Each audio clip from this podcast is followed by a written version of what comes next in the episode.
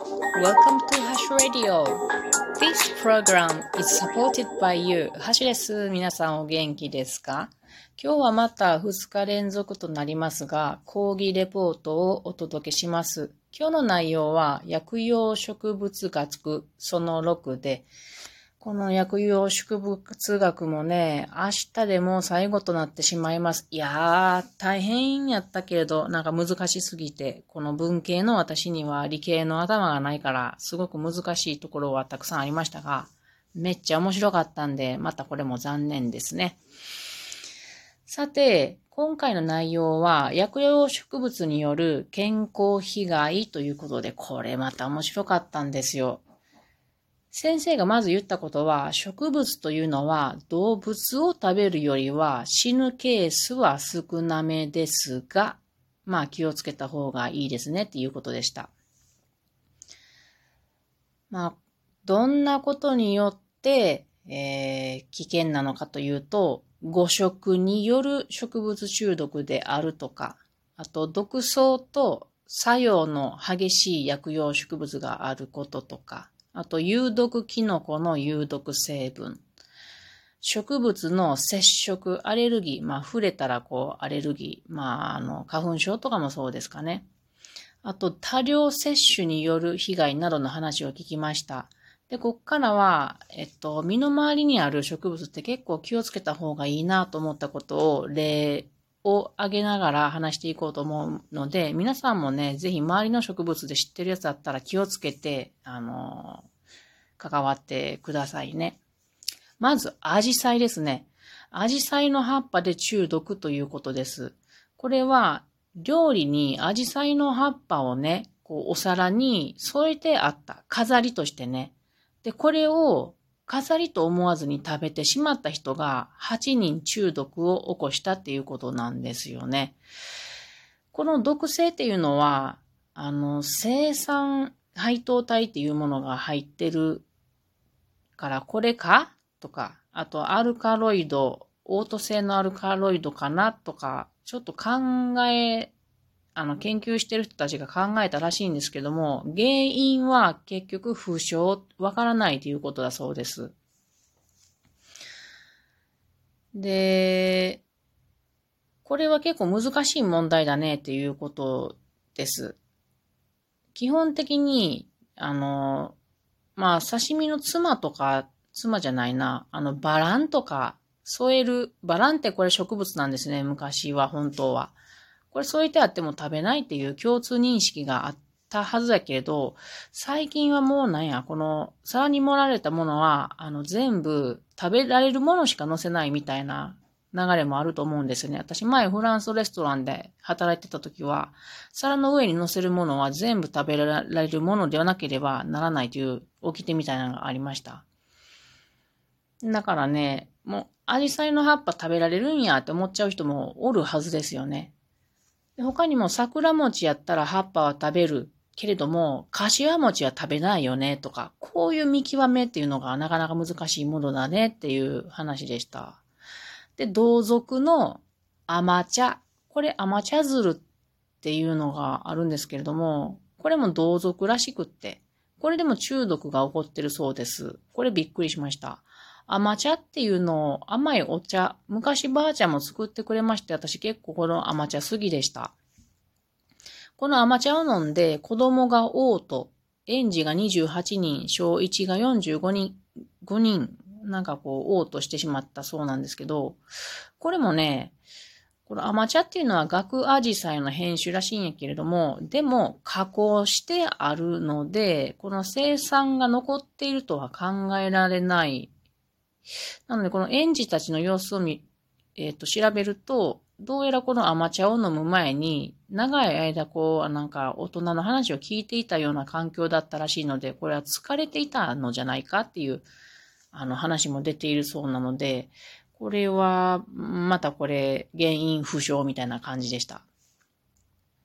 次に、植物中毒の原因物質がどんなものがあるかっていうことを話そうと思います。聞いてもわからんけれども、植物の名前だけでも覚えてもうたらいいかなと思います。まず、生産配当体というもの。これは青梅。それからアーモンドの杏仁。こう、杏仁ってあの中にあるやつですね、種の。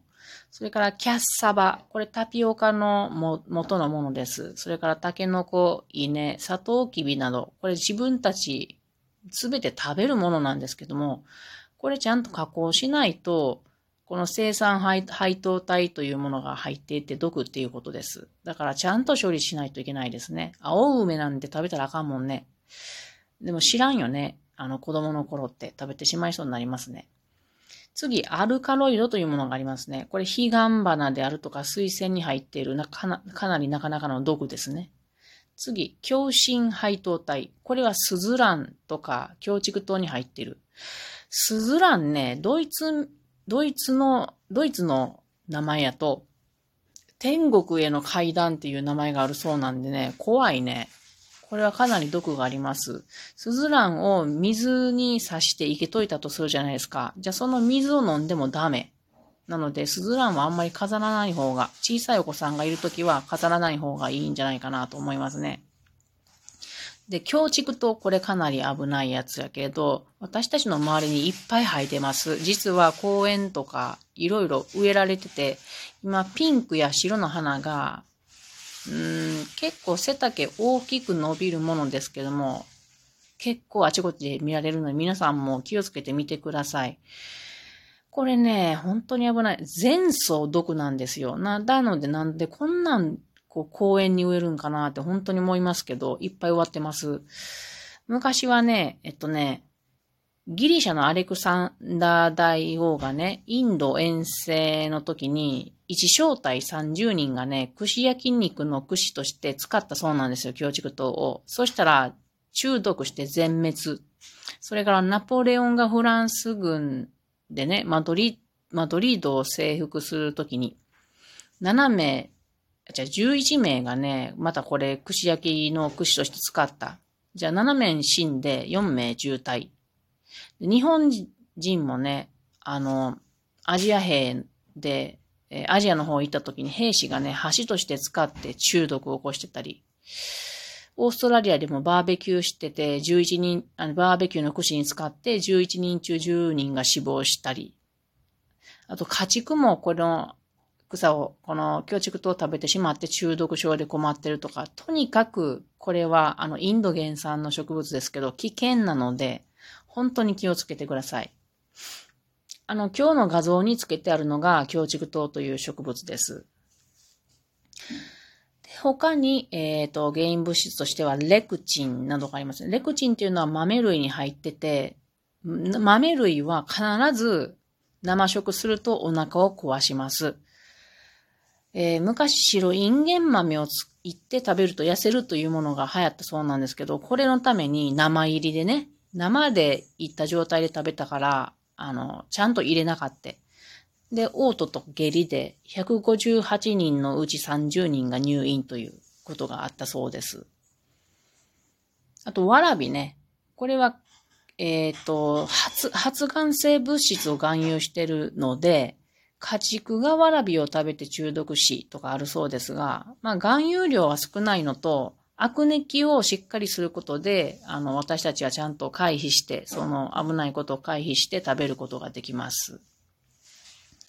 では次に、えー、山菜で誤認しやすいもの。これはニラと水仙ですね。これ先ほど話したけど、水仙はき、あの、危ないですね。時々ニュースに出てますね。ニーラと水仙間違えてる。あと、本当に毒としてやばいのが、八角、スターアニスですね。これと日本の四季見の実と間違える。これは本当に危ないし、やばいです。でもね、この八角は中国とかベトナムとかインドで、えー、取れるものですけども、昔ね、過去にね、この日本の四季見の実をね、日本産スターアニスとしてヨーロッパへ輸出していたことがあるそうです。やばいね。誰がこんなことやろうと思ったんかな。信頼なくすよね。で、最後に、えっ、ー、と、多量摂取による被害っていうものが植物の、えー、悪いものがあります。普通に食事として食べる量は問題なくても、なんかこう加工してね、抽出したり、もしくは凝縮したりして、結局多量摂取してしまうものっていうものは安全性がわからないっていうことです。例えば、セサミンってありますよね。ごまの。これごま普通に食べてる場合は、そんなにたくさん食べられないから、体に健康被害はないけれども、これを抽出して、セサミンのこう塊の、なんやろ、タブレットとかエキスとかして、大量にこう体に取り込んだ際に、どんな悪影響があるかはわからないっていうことなので、やっぱりほどほどに食べるのが、ほどほどに、そしてちまちまと、えっ、ー、と、うん、食べるのがいいんじゃないかなと思いますね。健康にいいからと、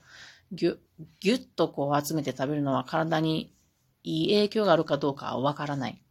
他にもね、えっ、ー、と、ケール。これはキャベツの何倍も、こう、何？体にいいものがあるらしいんやけれども、これを青汁にして飲むとかいうのも健康被害があるかどうかわからないということなので、どうぞ皆さんこういうことを気をつけて、えー、うまいことね、周りの植物と折り合いをつけて健康に楽しく生きましょう。というわけで、今日はまた、えー、講義レポート薬用植物学でした。それでは皆さんまたね